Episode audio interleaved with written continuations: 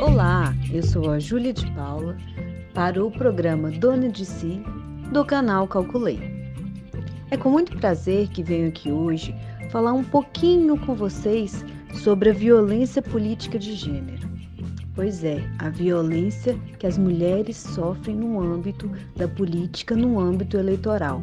Esse ano é um ano de eleição e por isso esse tema é muito pertinente. Devido à crise é, sanitária que estamos vivendo, né, com a pandemia que estamos vivendo, é mais importante ainda ressaltar que o cenário, que já não era favorável, ainda tende a piorar. Uma coisa que devemos pensar neste momento é em relacionado à candidatura feminina, porque ela poderá sofrer uma grande alteração. Os partidos, eles fornecem um recurso maior para os homens do que para as mulheres.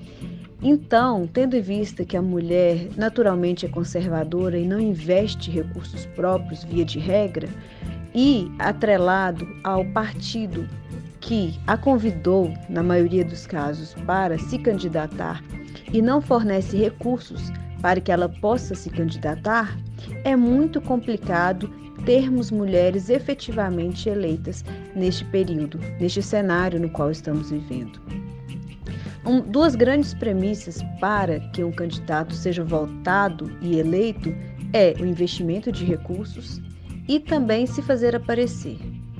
Isso é, complica muito com o aparecimento, né, sem recursos, naturalmente, e a falta de recursos em si só, porque o candidato fica limitado à forma de é, levar sua candidatura, a forma de mostrar é, para a sociedade o seu desejo de ser eleito e qual a mudança efetiva faria na mesma. Eu também gostaria de comentar nesse momento que, atrelado aos investimentos, a menor quantidade de investimentos de recursos fornecidos pelos partidos às mulheres, é importante é, dizer que muitas mulheres estão ali simplesmente para cumprir tabela. São as chamadas candidaturas laranja, no qual o partido convida uma mulher porque precisa cumprir aquela cota, mas simplesmente por obrigação legal e não porque de fato quer que ela seja eleita. Isso é muito preocupante, porque a mulher ela aceita o convite muitas vezes não era interesse inicial, mas com o intuito de promover uma sociedade mais justa, de fazer a diferença, ela aceita. Um partido não fornece nenhum recursos e ainda ela utiliza recursos próprios e muitas vezes acaba ficando endividada. Então, algo que seria um sonho pode se tornar um pesadelo posterior.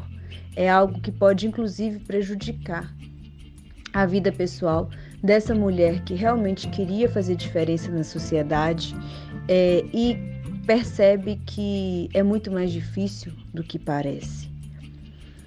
Há muitas ideias que vão no sentido de trazer é, essa, essa relação da obrigação que até algumas décadas a mulher sequer votava, com o tempo ela conseguiu é, o direito ao voto e ao direito de ter participado através de cotas, né, durante é, ao longo desses tempos.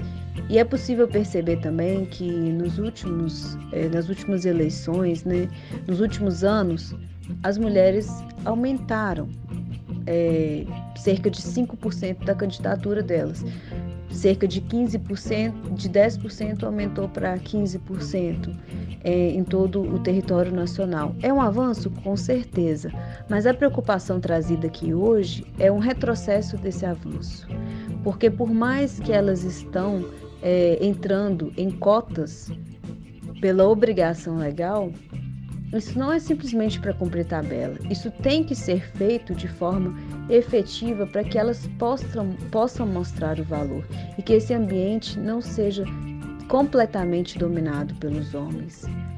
Porque as mulheres, enquanto gênero, que eu digo, elas precisam mostrar o seu papel e elas têm muito para trazer em prol da sociedade e elas têm o desejo basta simplesmente não pensar em cumprimento de, é, de cotas, que na maioria das vezes essas reparações acontecem exatamente para não serem efetivadas, mas que possa realmente ouvir e mostrar que elas têm algo a acrescentar, sim.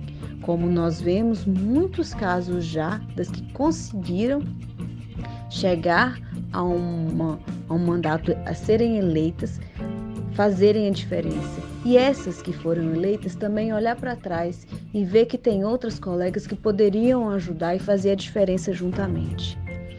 Tem algumas ideias trazidas é, por algumas, algumas partes é, sociais, algumas ações, inclusive trazida por algumas defensoras, advogadas né, da mulher e da mulher no ambiente eleitoral, que talvez seja interessante pensar em troca de candidatura por reserva de cadeira, não sei.